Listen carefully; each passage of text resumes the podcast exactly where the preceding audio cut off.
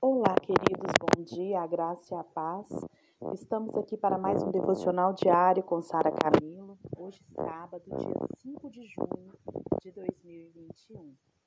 Meus queridos, ontem, infelizmente, eu não tive como gravar o devocional, porque eu estava na roça e houve uma falta de energia, o celular descarregou e não tinha como carregar o celular e nem internet e nem nada aqui pra houve possibilidade de enviar o devocional de ontem.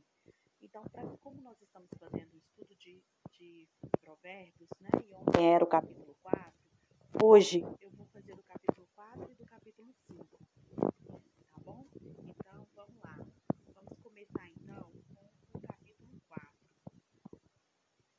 O capítulo 4 de provérbios, vocês vão ver vão perceber que a maior parte né, desses primeiros capítulos voltados para o ensino a respeito da nossa postura, de como seguir o caminho reto com a sabedoria, né? E como que é importante, é, não somente no mundo secular, mas também no mundo espiritual. É, esse capítulo 4, o, o Salomão vai continuar com os conselhos práticos e ele vai reforçar sobre a educação dos pais. É, o, o esboço aqui, né, do capítulo 4, é do verso 1 até o verso 13, ele vai falar sobre as instruções do pai, de pai. Do 14 ao 19, ele vai falar sobre as más companhias. E do 20 ao 27, ele vai falar sobre guardar o seu coração. Então, aqui ele nos dá mais um conselho né, valiosíssimo. Vamos adquirir a sabedoria. De acordo com ele, a sabedoria é indispensável para uma vida feliz, plena e equilibrada. Aqui ele nos apresenta a sabedoria como uma maneira certa de utilizar o conhecimento adquirido. Por isso, nós vamos usá-la né, para colhermos honra. Então, aqui nesse capítulo 4, os jovens são encorajados por Salomão, né, como este foi pelo seu pai, o rei Davi, a obter sabedoria como a coisa principal e é, e é como aquilo que dará glória aos seus possuidores. Então, o rei Davi ele orienta Salomão a isso, que o importante para um rei é ter sabedoria. Depois, né, isso aí ele fala do capítulo, versículo 1 ao 9. Depois ele vai falar né, para o jovem, vai advertir o jovem a conservar a sabedoria, né, que é a sua segurança de tropeçar, a não ir no caminho dos homens maus, cujo objetivo né, ali é o mal e a violência, e cujo caminho é a escuridão, em contraste com os caminhos do justo, que é um que brilha como luz e sempre crescendo em brilho. Aí vai do 10 ao 19.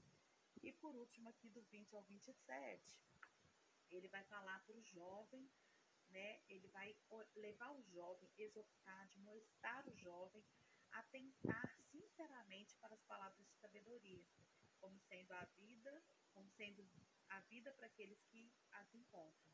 E para este fim, para alcançar esse objetivo, o jovem precisa manter o seu coração limpo, porque do coração são as questões da vida.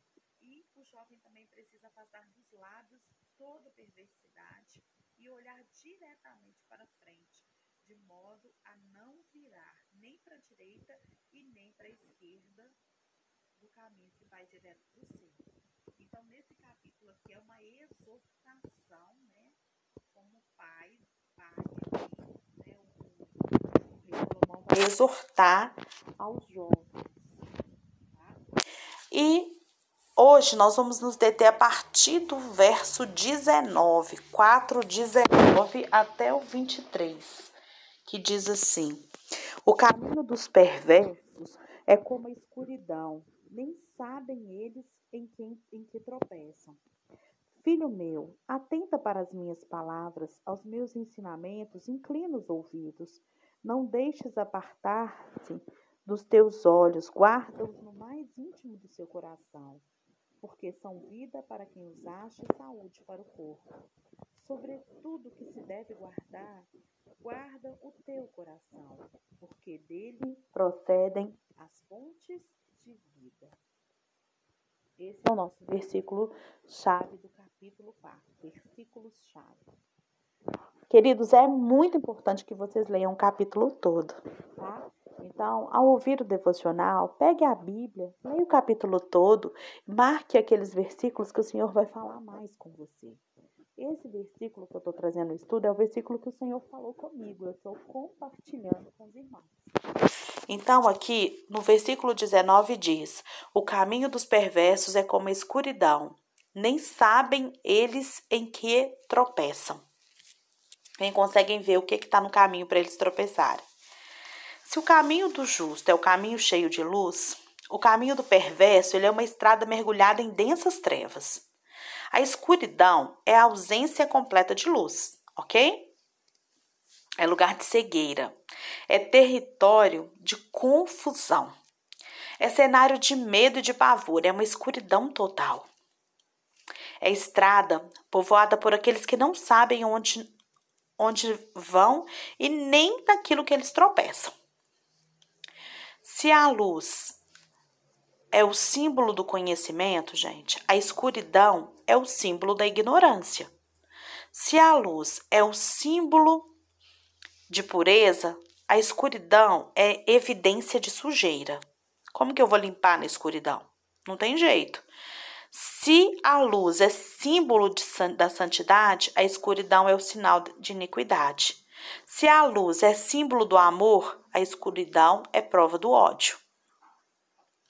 O caminho dos perversos, ele é como a escuridão, é isso que a palavra diz. Uma senda na qual as coisas mais vergonhosas são praticadas sem nenhum pudor.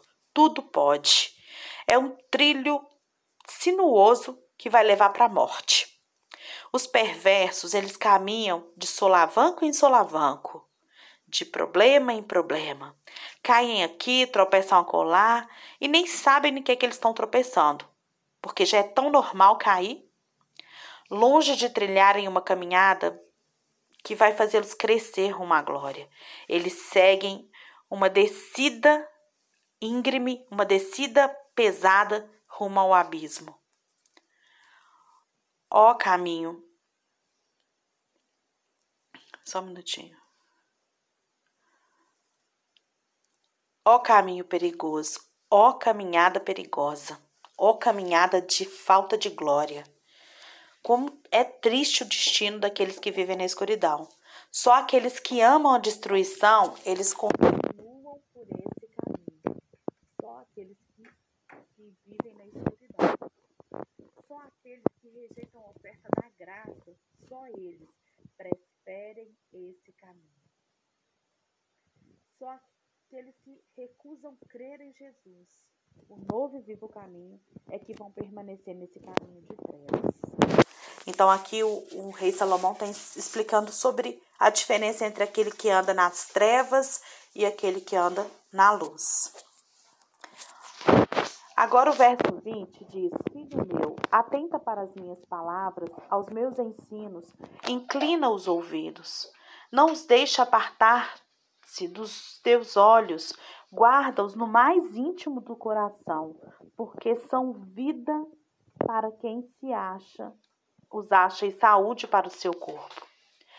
O missionário Ronaldo de Almeida Lidório, ele ensinou durante alguns anos a palavra de Deus ao povo de Concomba, lá na, em Gana, na África.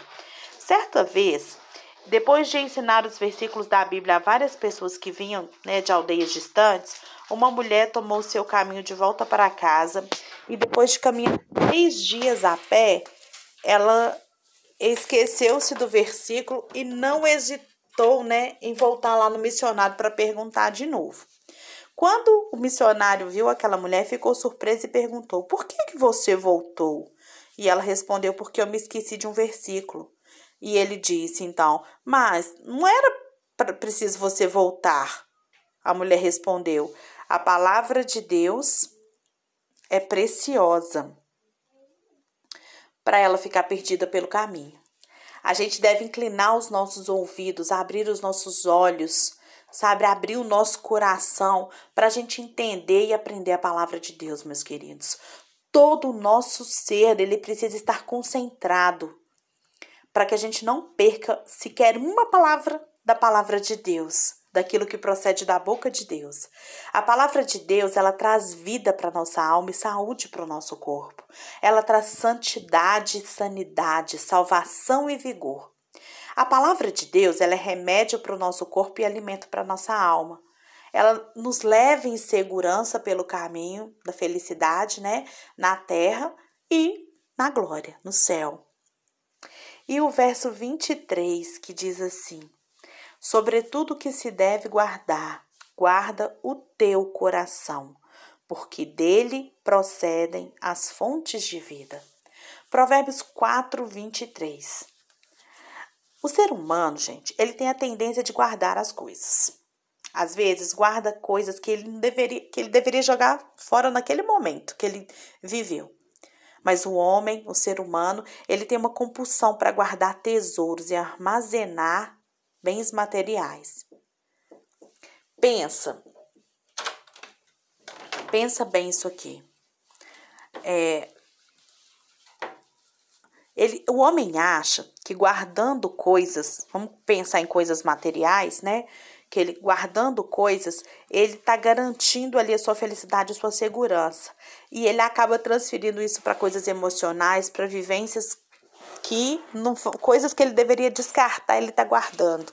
Porque ele acha que no muito tesouro, no muito guardar, né? Ele tá. Tá ali. É, ele tá é, é, se protegendo. Grande engano, né? As coisas materiais não são permanentes. Ela, elas não podem nos dar segurança. E nem mesmo elas podem nos dar felicidade. A própria palavra diz que a traça, ferrugem, os ladrões, elas podem tirar né, de nós essas coisas e a gente ficar sem elas. Então, por isso, o rei Salomão, aqui, é, o sábio, né, Salomão, homem que possuía grande riqueza material, ele nos aconselha a guardar o coração. E que razão Salomão né, nos diz para guardar o coração? Porque dele procedem as fontes da vida. O coração, queridos, na cultura hebraica é o centro da personalidade. Aquilo que a gente pensa, que a gente sente, que a gente realiza, vem do nosso coração.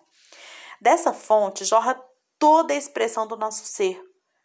E se essa fonte for limpa, então toda a nossa vida vai ser limpa, vai sair do nosso coração águas limpas. E a nossa vida então vai produzir, vai jorrar da nossa vida essas águas.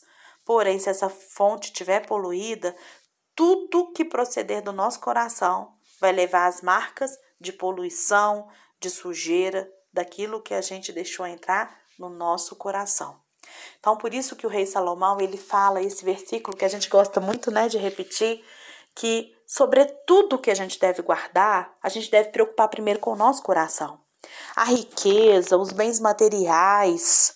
Gente, isso não vai trazer segurança e nem felicidade, mas um coração limpo e puro vai te dar uma vida segura e de felicidade, porque vai te fazer ter sabedoria e vai te fazer andar nos caminhos da luz e não nos caminhos da treva das trevas. Por isso que nós, cristãos, precisamos sempre, sempre indagar, sempre buscar do Senhor para que ele sonde o nosso coração. Porque se há algum caminho mal no nosso coração, ele precisa ser limpo, ele precisa ser trocado. Então, sobre tudo que você deve guardar, guarda o seu coração. Priorize as coisas que vão te ajudar no coração a limpar o seu coração, a guardar o seu coração. Sabe? Priorize atitudes, priorize situações em que vão te, que vão te ajudar a guardar o seu coração. Não perca